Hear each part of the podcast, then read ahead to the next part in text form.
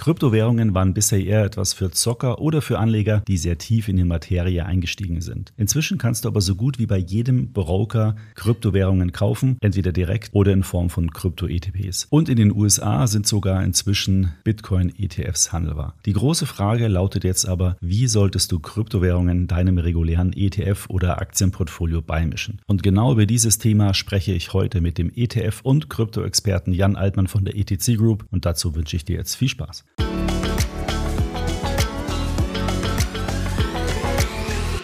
So, heute geht es um das Thema Kryptowährungen im Portfolioeinsatz. Das Thema Kryptowährungen ist ja gerade sehr aktuell, denn Bitcoin hat wieder fast einen neuen Höchststand erreicht und im April steht dann auch das nächste Bitcoin-Halving an. Also Grund genug, um sich mal mit dem Thema näher zu beschäftigen. Über das Thema Kryptowährungen im Portfolio-Kontext hatte ich im Sommer letzten Jahres mal mit Jan Altmann bei mir auf dem YouTube-Kanal gesprochen und dieses Interview hatten wir bisher hier im Podcast noch gar nicht veröffentlicht, passt aber thematisch thematisch sehr, sehr gut in die Zeit. Und deswegen veröffentlichen wir das hier auch nochmal im Podcast. Aber bevor wir jetzt in das Gespräch einsteigen, nochmal ein Hinweis von unserem Sponsoren dieser Podcast-Episode, dem ETF-Anbieter Franklin Templeton. Denn egal, ob du nach langfristigem Wachstum oder stabilen Erträgen suchst, Franklin Templeton hat die passenden Anlagelösungen für dich. Die ETFs von Franklin Templeton bieten dir die Flexibilität, dein Portfolio nach deinen ganz individuellen Bedürfnissen zu gestalten. Am besten schaut ihr euch mal das ETF-Angebot von Franklin Templeton an. Das geht auf der Webseite Franklin franklintempleton.de. Den Link findet ihr aber auch nochmal in den Show Notes. So, jetzt aber direkt in den Talk mit Jan Altmann von der ETC Group. Hallo Jan, herzlich willkommen hier bei mir. Jan, äh, das ist ein ganz besonderes Video für mich heute, weil ich habe mit dir, ich habe es im Intro vorhin auch schon gesagt, einen ETF-Experten definitiv und auch einen Krypto-Experten. Und bevor wir jetzt ins Thema einsteigen, da musst du mir kurz mal ein bisschen erklären, warum diese beiden Welten, weil die sind ja sehr konträr eigentlich und oft ist es ja so Leute, die sich sehr stark für das Thema ETF interessieren, zweifeln dann so ein bisschen vielleicht an dem Thema Kryptowährungen. Bei dir ist es anders. Vielleicht kannst du da kurz ein paar Worte dazu sagen und dann vielleicht auch zum Einstieg noch, dass du kurz einfach deinen Arbeitgeber vorstellst, damit wir das einfach mal in den Gesamtkontext bringen, wo du jetzt bist, äh, was du jetzt tust und äh, was so eure Mission ist. Ja, Markus, danke für die Einladung hier zum, zum Video.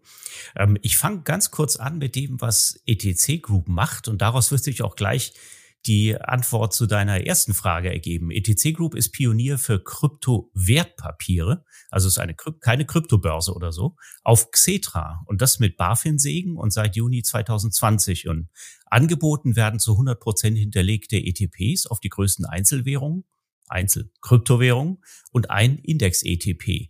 So, und jetzt haben wir schon rausgehört, ETPs, das klingt so ähnlich wie ETFs. ETF ist ein Thema, da beschäftige ich mich seit 23 Jahren damit. Und die Produkte werden auch noch auf Xetra gehandelt und sind dort auch mit einem BaFin-Prospekt gelistet, nämlich im ETP-Segment der deutschen Börse. Und da hast du auch schon die Verbindung. Also es sind Produkte, die sind ETF-ähnlich. Sie dürfen sich nicht F nennen, weil das verbriefte äh, Vermögen dahinter nicht diversifiziert genug ist, so wie bei einem Gold-ETC, deswegen muss der sich C nennen. Bei uns ist der Gattungsbegriff P, wir nennen uns ETC Group, weil wir das C als Cryptocurrency deuten. Also maximale Sprachverwirrung, aber grosso modo kann man sagen, es sind alles irgendwie ETPs und die werden sehr liquide gehandelt mit Hilfe von Market Makern mit dem gleichen Mechanismus wie ETFs. Also so sehr verbiegen musste ich mich eigentlich gar nicht. Ähm, als ich dann im September zur ETC Group dazugestoßen bin. Und ähm, tatsächlich lässt sich also sagen, die Asset-Klasse, das ist eigentlich das Besondere. Ja, Kryptowährungen, die verbrieft werden. Wie funktioniert das? Wie ist die Mechanik dahinter? Ähm, warum ist das so volatil? Und da muss man sich erstmal intensiv damit beschäftigen. Und das ist schon ein bisschen was anderes als jetzt äh, der MSCI World ETF auf Aktien oder ein Anleihen-ETF oder vielleicht ein Rohstoff-ETF oder so.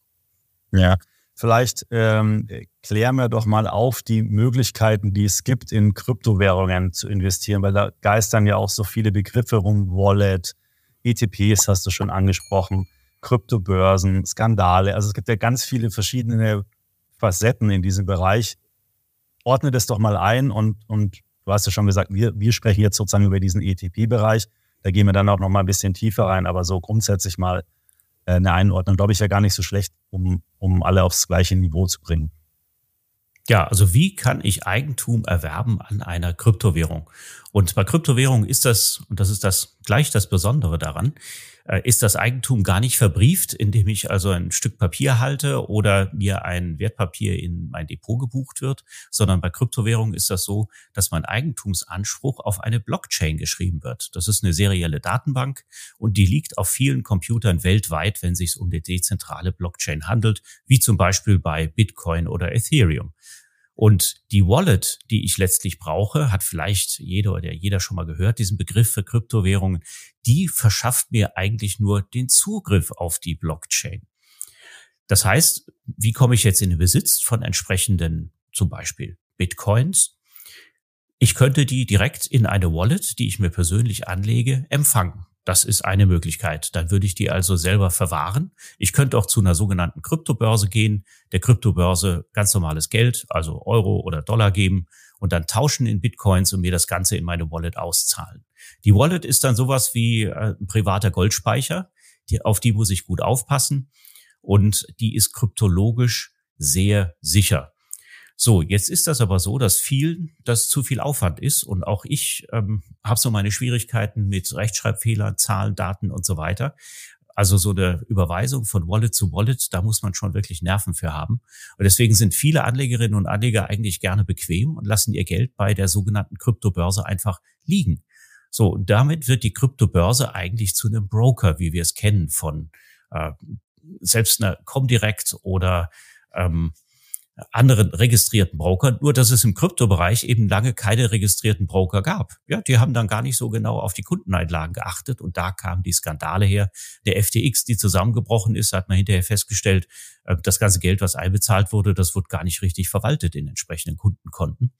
Und von daher ist das sicherlich nicht zu empfehlen. Also entweder man verwaltet sie wirklich selbst und äh, muss dann aber auch leben damit, dass das ein bisschen kompliziert ist oder man lässt jemand anders diese komplizierte Verwaltung machen. Und jetzt sind wir bei den Krypto-ETPs.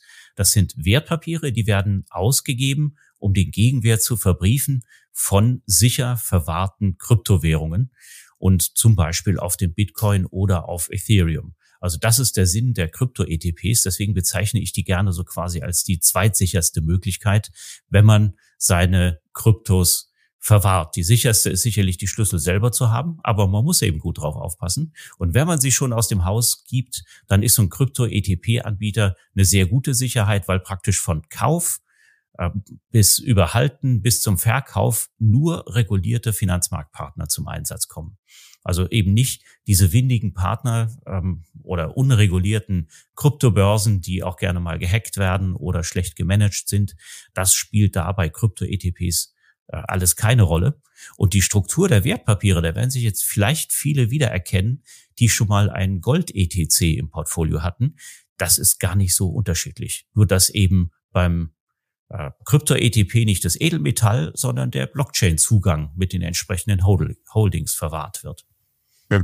Das heißt, ähm, ein Vorteil ist ja auch, wenn ich jetzt also zum Beispiel ein klassisches Brokerage-Account habe bei Comdirect hast du, glaube ich, vorhin äh, genannt als Broker, wo ich meine Aktien, vielleicht auch meine ETFs drin habe, dann wähle ich einen ETP von euch oder anderen Anbietern eben aus, kaufe mir den wie ein Wertpapier in mein Portfolio und habe dann aber auch indirekt sozusagen die Kryptowährung.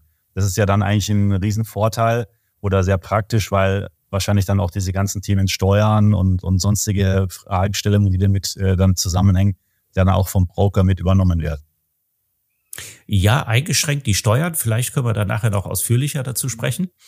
Ähm, grundsätzlich ist es aber so, die Handhabung von so einem Krypto-ETP, die unterscheidet sich eigentlich nicht von einem ETF. Und genau wie du sagst, kann eigentlich mit äh, jedem Wertpapierdepot, mit dem ich meine ETFs handle, äh, und entsprechend verwahre. Also das muss jetzt nicht nur als Beispiel eine Comdirect sein, das können auch andere Broker sein, wie jetzt äh, eine Scalable oder so.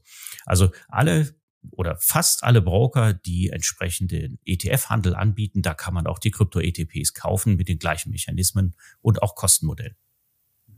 Du, ich bin wahrlich kein Krypto-Experte. Wenn man aber ein bisschen googelt und selbst wir bei uns auf der Webseite haben, glaube ich, über 300 Kryptowährungen, wo man sich die Kurse und so weiter anschauen kann. Das ist ja, äh, ja ein Fass ohne Boden. Ich glaube, es gibt mittlerweile 20.000 Kryptowährungen. Jede hat irgendeine Funktion oder einen speziellen, sagen wir mal, Nutzen oder sollte einen Nutzen haben.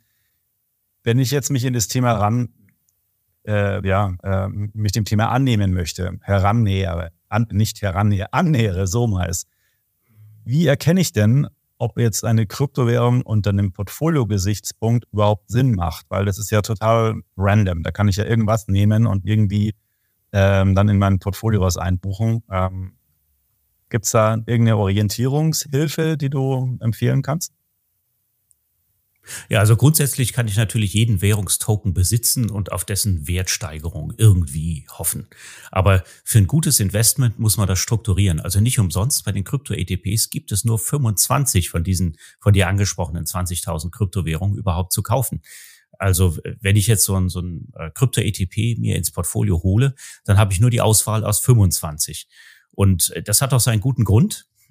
Also am besten geeignet erscheinen eigentlich Währungen, die es schon länger gibt, die dezentral, wirklich dezentral strukturiert sind und deren Hintergrund irgendwie produktiv begründbar ist. Und was gibt's schon länger? Also zum Beispiel Bitcoin und Ethereum, die sind schon länger im Fokus. Bitcoin ist ja der Nukleus aller Kryptowährungen, so seit etwa 2009.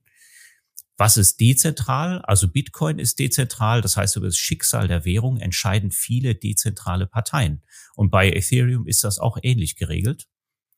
Was heißt produktiv? Eine Ethereum kann als Arbeitspferd der Kryptobranche bezeichnet werden, die Blockchain von Ethereum. Also während der Bitcoin jetzt nur eine Währung ist, können bei Ethereum auch ein bisschen kompliziertere Dinge in die Blockchain geschrieben werden und beispielsweise automatisch ausführender Code. Und das meinte ich mit produktiv. Also da steht wirklich ein interessantes Projekt dahinter und da hängen auch jede Menge Entwickler dahinter, die diese Blockchain ständig weiterentwickeln. Ja, und bei Bitcoin, da steht halt die Funktion als Währung im Vordergrund. Das war zumindest mal die Intention der Gründer.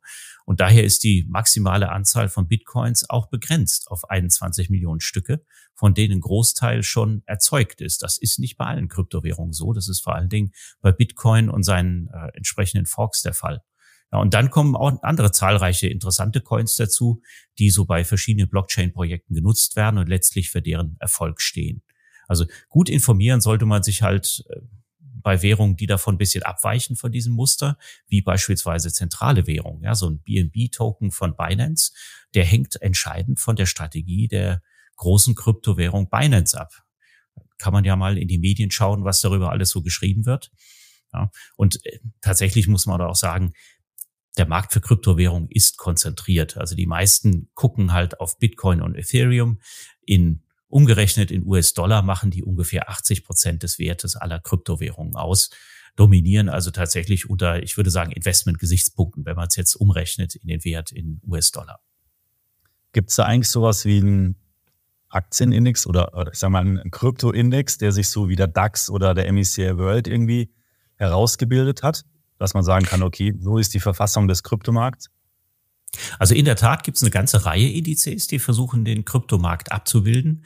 Und das Ganze wurde letztlich geadelt letzten November, als die Firma MSCI, eine Indexfamilie, äh, rausgebracht hat auf Digital Assets. Also MSCI kennt man ja eigentlich hauptsächlich von den Aktienindizes.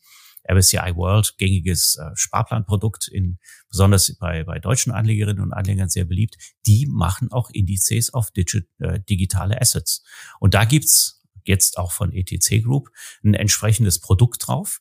Ein Krypto-ETP, was Zugang bietet zu den 20 beliebtesten Kryptowährungen. Und damit decke ich, und jetzt auch wieder keine Überraschung, so ungefähr 85 Prozent des Universums ab. Genauso wie die Aktienindizes das im Grunde auch machen. Allerdings waren ein paar Ausschlüsse dafür notwendig und das entspricht so ein bisschen dem, was ich eben gesagt habe. Was soll ich für eine Kryptowährung nehmen? Also äh, der MSCI äh, akzeptiert jetzt keine Meme-Coins wie Shiba Inu oder Dogecoin in so einem Index. Und sie wollen auch keine abhängigen Währungen drin haben. Also das ist so das Grunduniversum. Und dann gibt's noch die sogenannten Stable Coins, die ja versuchen, ein möglichst stabiles Gegenstück äh, die Kryptobranche zu bilden zu den gängigen Währungen US-Dollar, äh, hauptsächlich zum US-Dollar. Das macht ja auch keinen Sinn, die für ein Investment zu verwenden. Ja, und dann nimmt MSCI einfach die Marktkapitalisierung, also den Gegenwert der jeweiligen Kryptowährung in dem entsprechenden in äh, US-Dollar macht eine Liste nach Marktkapitalisierung, macht noch ein Cap drauf bei uns bei dem ETP von 30 Prozent, damit die großen Währungen nicht allzu dominant sind. Ja, und fertig ist der Index sozusagen der Krypto, äh, der, der MSCI World für die Kryptowelt. Also auch das gibt es. Und da kann man sich die einzelnen Positionen auch mal anschauen. Und das Ganze wird, wie jeder andere Index auch, alle Vierteljahr neu gewichtet. Mhm. Das heißt, äh, der ist dann halt ähm, wahrscheinlich Bitcoin mit 30 Prozent gewichtet, Ethereum auch, weiß ich nicht, oder ist es schon weniger? Ungefähr, ja. Ja, ja. Ethereum ist mittlerweile auch so viel wert, dass es in das Capping reingeht. Okay, das heißt, dann hat man also im Prinzip noch äh, 20 ähm, hast du gesagt, glaube ich, also 17, äh, 18 andere Währungen mit drin, aber dominierend mit um die 60 Prozent dann ist Bitcoin und Ethereum. Genau. Also wenn ich das Ganze jetzt als Produkt sehen würde, dann muss ich mich eben nicht drum kümmern. Äh, was ist jetzt eine erfolgreiche Kryptowährung? Was steigt gerade? Was fällt? Kann ich mir alles sparen? Schöner passiver Ansatz. Gefällt mir super gut, so wie bei einfachen passiven ETFs. Wäre das dann auch so ein, äh, sagen wir mal, ein, ein Ratschlag, dass wenn man sich jetzt eben im Portfolio-Kontext in diese Welt begibt, dass es dann vielleicht sinnvoller ist, über so ein Indexkonstrukt zu investieren, als wie jetzt selber Bitcoin oder Ethereum zu investieren oder andere Währungen. Also ist es dann für, wie gesagt, hier ziele ich auf Leute, Anleger, die ein Portfolio haben und sich in diese Welt der Kryptowährung bewegen wollen. Also jetzt nicht so Supertrader, die genau wissen, was sie wollen, sondern die Frage ist ja letztendlich ja, sind Kryptowährungen schon jetzt geeignet als Assetklasse quasi in einem Portfolio? Und ist es dann eben besser, das über den Index zu machen ähm, oder, oder lieber über Einzelwerte beziehungsweise Einzelkryptowährungen? Also für den Markt der Kryptowährung gilt genau das Gleiche wie für den Aktienmarkt und Stockpicking. Die meisten Stockpicker sind über lange Frist nicht erfolgreich. Und auch bei Kryptowährungen kann man nicht mit Sicherheit sagen, ja, der Bitcoin ist jetzt äh, die Kryptowährung schlechthin, die ich unbedingt zu 100 Prozent in meinem Portfolio halten muss, wenn ich dann Kryptowährung mache. Ähm, und genauso kann ich das für die anderen Coins auch nicht sagen. Und die Zahl der Geheimtipps, die ist bei Kryptowährungen mittlerweile unzählbar geworden, weil sie halt aus, aus allen Internetforen äh, hervorströmen und jedes Projekt will sich da hörbar machen und dann wird hier was empfohlen und da was empfohlen. Erinnert einen doch wirklich sehr an den, an den Aktienmarkt und entsprechende Tipps. Und genau aus diesem Grund finde ich den passiven Ansatz so schön. Beim Bitcoin hat sich eine Bewegung entwickelt, die nennen sich Hodl, ist aus einem äh, Tippfehler entstanden. Das heißt eigentlich Hold. Also das Äquivalent zum Buy und Hold in der ETF-Welt und zum passiven Ansatz. Und das gibt's auch unter den, den äh, Kryptoverfechtern genauso. Und genauso würde ich das machen. Finde ich eigentlich den sympathischsten Ansatz. Und erst dann kann man eigentlich drüber nachdenken, in welchem Prozentsatz mische ich das strategisch meinem ETF-Portfolio zu. Denn vorher habe ich ja noch nicht mal eine Ahnung, was für eine Kryptowährung ich nehmen soll. Und äh, dann kann ich auch keine Meinung dazu entwickeln, ob die jetzt andere Komponenten in meinem Portfolio ersetzen soll oder nicht. Mhm. Wenn man jetzt das Thema Steuern, wir hatten es vorhin schon mal ganz kurz anspricht, da aber auch nochmal mit äh, einbezieht in die Betrachtung, da gibt's ja schon äh, Unterschiede, oder? Zwischen halte ich eine Kryptowährung direkt oder halte ich sie über einen ETP oder ist es gleich? Also man muss ein bisschen. Kurz noch ergänzt bei Xetra Gold, ähm, da ist es ja so, da ist es gleich, ja, wenn ich jetzt äh, Goldbarren mir kaufe und die eine bestimmte Zeit halte oder äh, einen physisch auslieferbaren ETC ähm, kaufe, dann, dann ist es in beiden Fällen steuerfrei. Wie ist es denn bei den Kryptowährungen? Also der deutsche Fiskus, der betrachtet virtuelle Währungen als sonstige Wirtschaftsgüter. Und damit sind halt Erträge nach Ablauf einer Haltefrist von einem Jahr tatsächlich steuerfrei. Und davor, wenn man die Position vorher verkauft, mitten im Ertrag, dann sind die Erträge eben steuerpflichtig und werden im Rahmen der Einkommensteuer versteuert. Also da gilt dann nicht die Abgeltungssteuer. Und es wird auch nicht automatisch vom Broker, wenn ich mein Depot bei einem deutschen Online-Broker habe, nicht automatisch vom Broker abgezogen. Also da muss man ein bisschen gucken. Es ist einerseits ein Vorteil, äh, was jetzt die sonstigen Wirtschaftsgüter angeht, weil ich ja die Erträge tatsächlich dann steuerfrei haben kann, wenn ich sie länger als ein Jahr habe. Kann aber auch sich zum Nachteil auswachsen, muss man gut überlegen, denn ich kann nach einem Jahr, wenn ich Verluste dann gemacht habe und verkaufe, die auch nicht mehr verrechnen mit Gewinnen in meinen anderen Wertpapieren.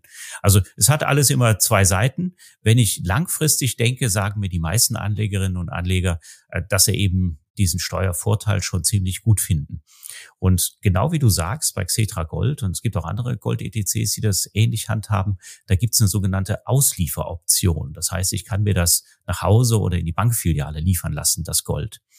Bei Kryptowährungen ist ein bisschen anders. Ja, also da kann man jetzt das Gold nicht in die Wallet bei der Sparkasse liefern lassen. Äh, aber tatsächlich kann ich es mir in die eigene Wallet liefern lassen. Es gibt einige Anbieter, die bieten die sogenannte Auslieferoption an. Da sind wir auch dabei. Also alle unsere ETPs bieten das. Und ich kann es mir also auf die eigene Wallet ziehen und es ist zusätzlich 100 Prozent hinterlegt, genau wie bei den Gold-ETPs auch.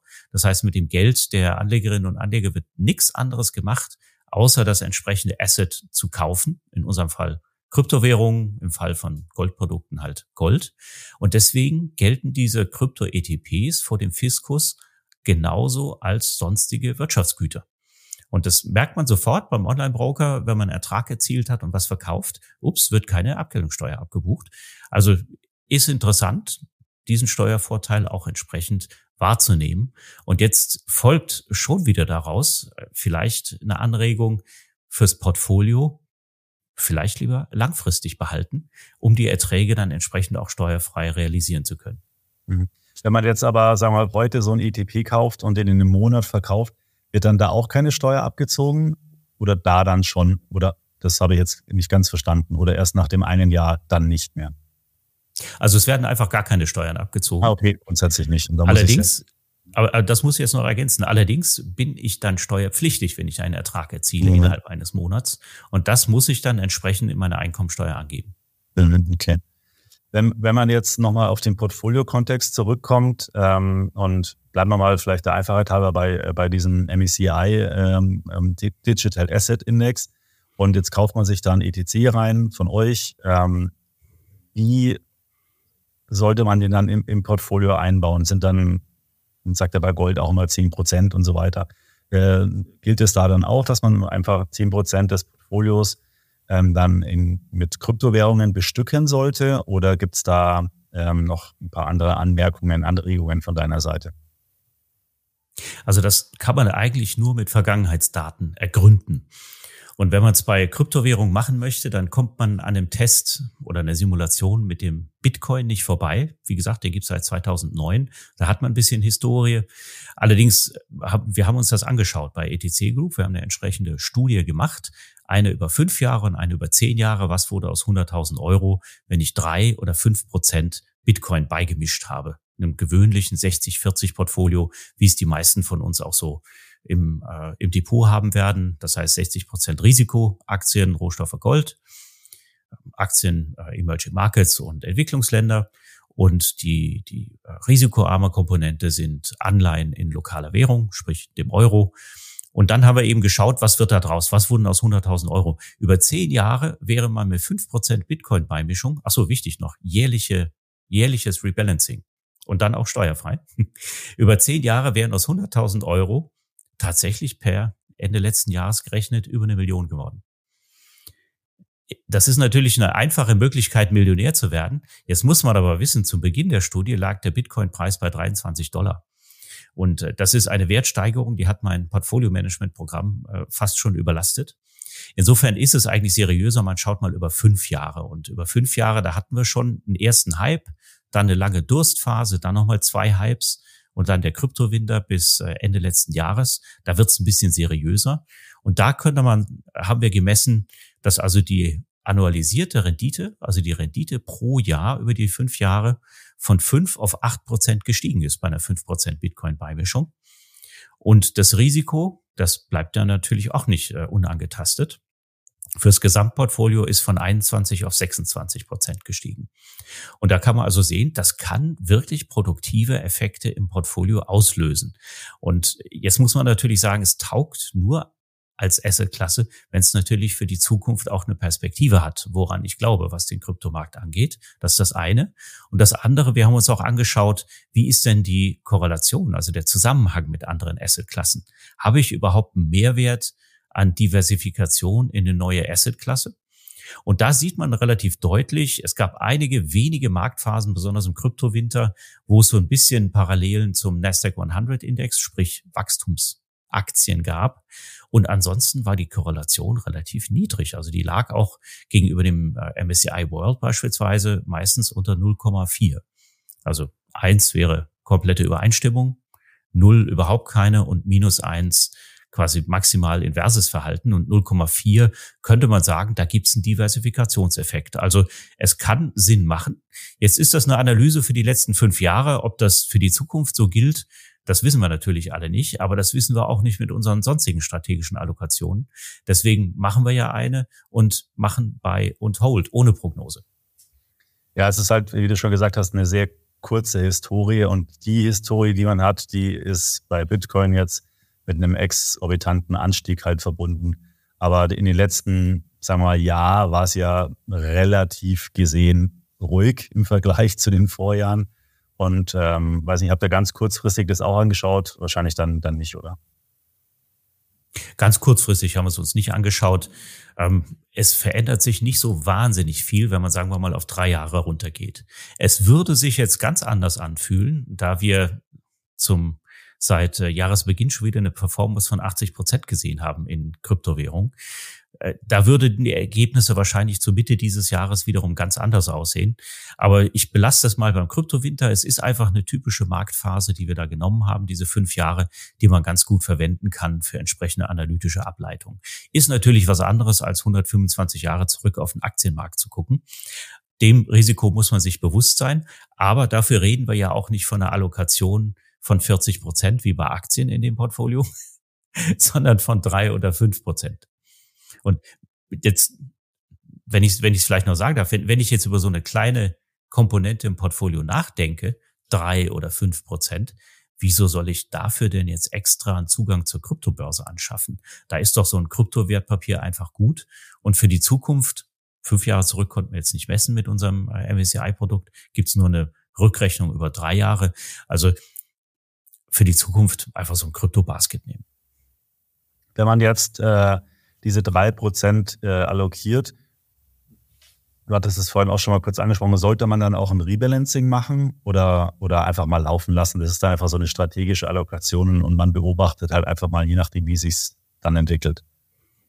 Also das Laufen lassen kann ganz schöne Ungleichgewichte im Portfolio auslösen.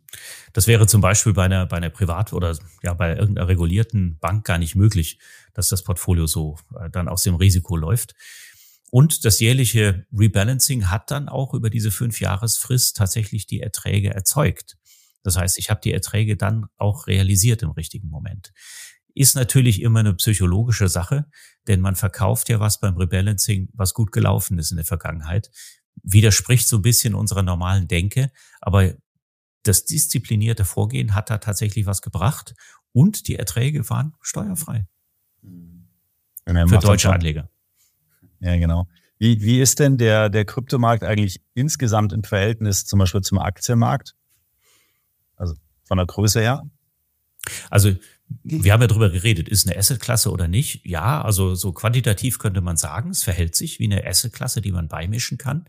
Und dann rechnet man mal den Wert aller Kryptowährungen zusammen, also auch die Stablecoins und was es da sonst alles gibt, und kommt dann gerade mal auf etwas über eine Billion US-Dollar also Billionen im deutschen Sprachgebrauch. Und dann schaut man sich mal den Aktienmarkt an. Naja, der liegt so bei 105 Billionen. Also da sieht man schon, es ist noch eine recht junge Assetklasse. Und wenn man dann auch noch weiß, die wird stark dominiert von Bitcoin und Ethereum, da könnte man sagen, okay, ja, das ist noch relativ klein alles.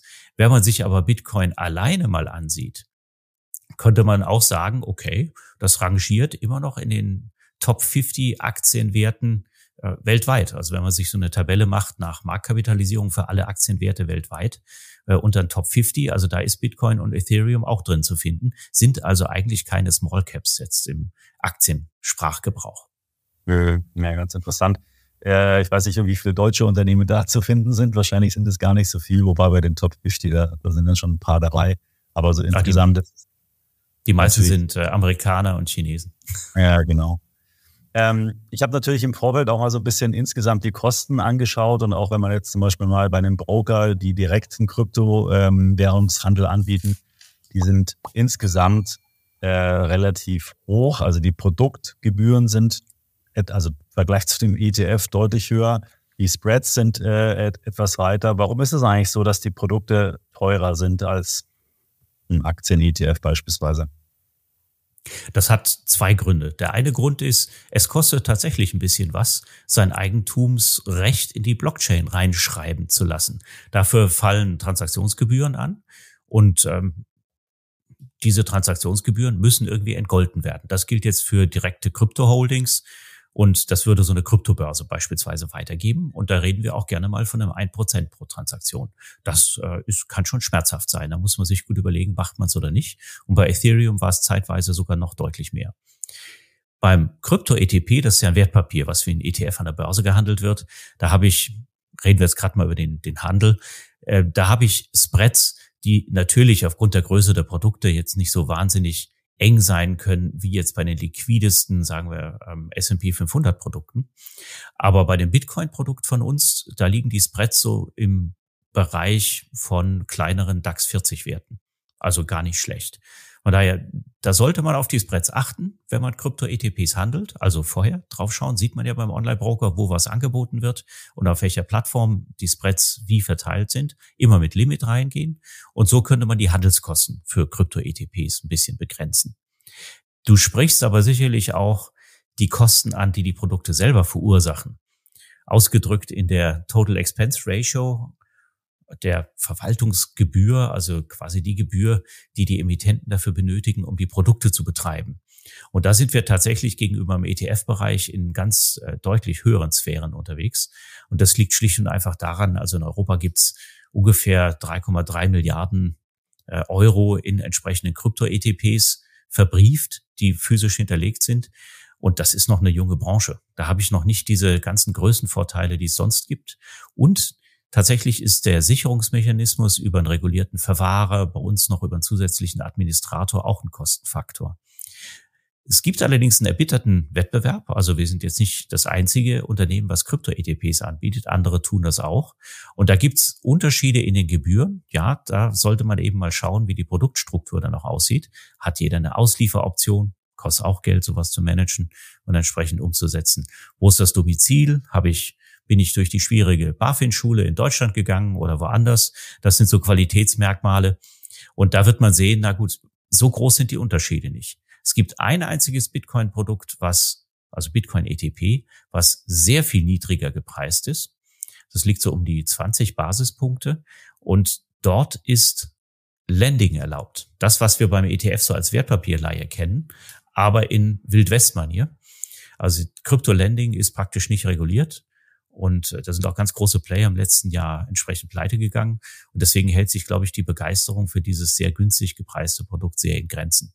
Also unser Bitcoin ETP, das ist sogar, äh, der liegt von den Kosten her am oberen Rand mit ungefähr zwei Prozent, ist trotzdem das größte Krypto-ETP in Europa. Der hat äh, über 600 Millionen Assets under Management.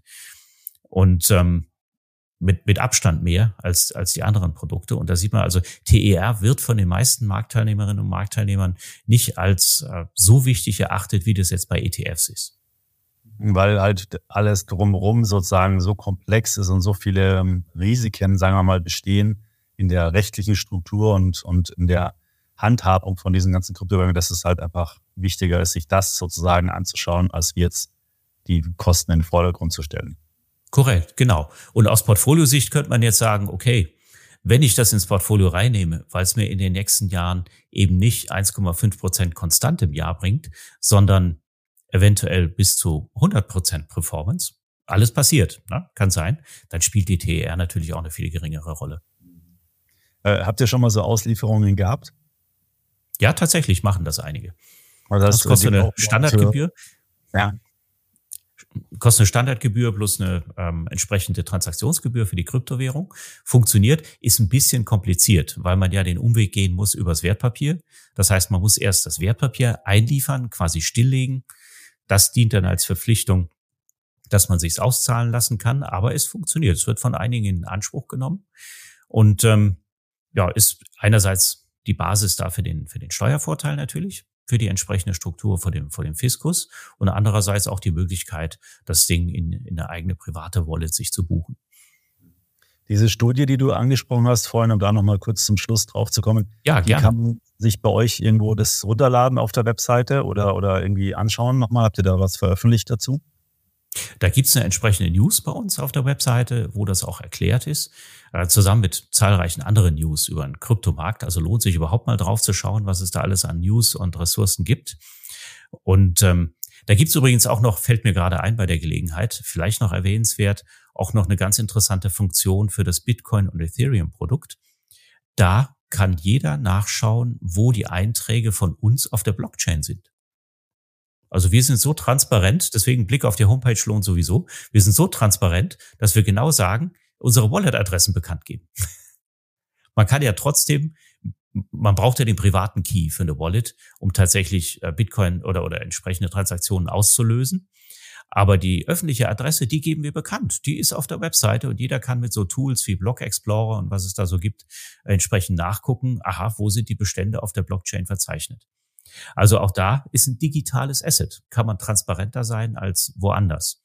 Ja, und die Studie, wie gesagt, entweder so oder vielleicht ähm, auch bei extra ETF demnächst als Inhalt irgendwo.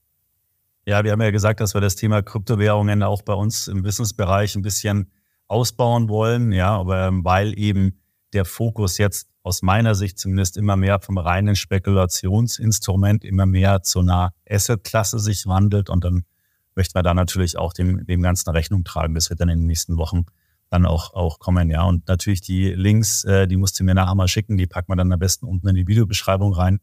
Ähm, dann äh, kann man da auch gleich dann äh, mit einem Klick zur richtigen Seite äh, kommen. Ähm, dann braucht man dann nicht groß, groß rumsuchen. Vielleicht jetzt nochmal ganz kurz zum Schluss. Ich meine, du hast es eigentlich schon so ein bisschen gesagt, ja, aber ähm, vielleicht ergänzen wir einmal die Frage, welche Kryptowährungen, das hast du im Prinzip schon beantwortet, äh, sollte man sich anschauen. Und dann nochmal, wo findet man eigentlich Informationen? Also Beispiel, ja, natürlich klar bei euch auf der Seite und so weiter, aber gibt es denn irgendwo so, sagen wir mal, seriöse Quellen, wo man sagen kann, okay, also da ist ein Portal oder eine Webseite, wo man sich über ETF, äh, nicht über ETFs, weil da kommt man halt zu uns, äh, wo man sich über Kryptowährungen informieren kann. Gibt es da irgendwas, so, so, so ein extra ETF für Kryptowährungen? Gibt es da jemanden? Ja, das gibt's tatsächlich. Ähm, für den deutschsprachigen Raum würde ich sagen, sitzen da die Vorreiter in Berlin, die heißen BTC Echo, haben eine riesige Redaktion, haben den Kryptomarkt, also sind mit dem Kryptomarkt schön gewachsen. Und auch da findet man super Informationen. Ansonsten sollte man einfach mal in den angelsächsischen Raum, äh, Raum gucken. Da gibt's sowas wie Cointelegraph, Coindesk, äh, Decrypt und solche Medien, die wirklich aus den tiefsten Maschinenräumen des, äh, der Kryptobranche berichten. Okay, ja, das ist dann vielleicht wahrscheinlich äh, dann, ich sage jetzt mal für die Krypto-Nerds, äh, die da wirklich ganz tief einsteigen wollen, wobei die haben wahrscheinlich alle Quellen schon äh, oder sind ja schon bekannt, die wissen wahrscheinlich schon genau, wo sie nachschauen äh, müssen. Aber die anderen ähm, ähm, packe ich dann auch unten mal in die, in die Videobeschreibung. Ähm, Jan, vielen Dank für diesen, äh, diesen Exkurs und diese Reise durch die Kryptowelt. Ähm, ich glaube, das ist schon ein spannendes Thema. Ich selbst ähm, weiß gar nicht, ob ich das mal äh, im Podcast oder hier auf dem Kanal schon gesagt habe. Ich habe ja auch Bitcoin, habe das aber direkt mir gekauft, ist aber auch schon zig Jahre her. Ähm, das äh, liegt da und äh, äh, hodelt da vor sich hin. Ja. Ähm, und ähm, ist, ist spannend, sollte man auf jeden Fall einen Teil äh, sich mal ähm, damit beschäftigen und vielleicht auch was ins Portfolio nehmen und einfach mal dabei zu sein, kann, glaube ich, gar nicht schaden. Ich danke äh, für die Zeit und ähm, ja, wünsche dir viel Erfolg bei, bei deinem neuen Arbeitgeber. Vielen Dank, Markus. Und mich hat das total gefreut, dass du gesagt hast, Kryptowährungen kommen jetzt ein bisschen weg vom ähm, Einzelinvestment-Zockergedanken mehr in Richtung Investment. Das ist nämlich genau meine Mission. Na, na, wunderbar, perfekt. Das ist ein tolles Schluss, äh, Schlusswort. Alles Gute, ähm, schönen Sommer und äh, gerne äh, bis zum nächsten Mal. Ciao. Ja. Hat mich gefreut, dass ich dabei war. Tschüss, Markus. So, das war das Gespräch mit Jan Altmann. Ich hoffe, da waren ein paar interessante Erkenntnisse für dich mit dabei. Wir haben zu diesem Thema auch nochmal einen Artikel veröffentlicht auf der Webseite extraetf.com. Den Link dazu findest du in den Show Notes. Dort kannst du dann nämlich auch nochmal die ganzen im Gespräch erwähnten Grafiken und Tabellen in Ruhe nachlesen und studieren. Ansonsten würde es mich sehr freuen, wenn du den Extra ETF Podcast likest und positiv in deiner Podcast App bewertest und schau auch gerne mal auf meinem YouTube Kanal unter Extra ETF auf YouTube vorbei. Bis zum nächsten Mal. Ciao. Thank you.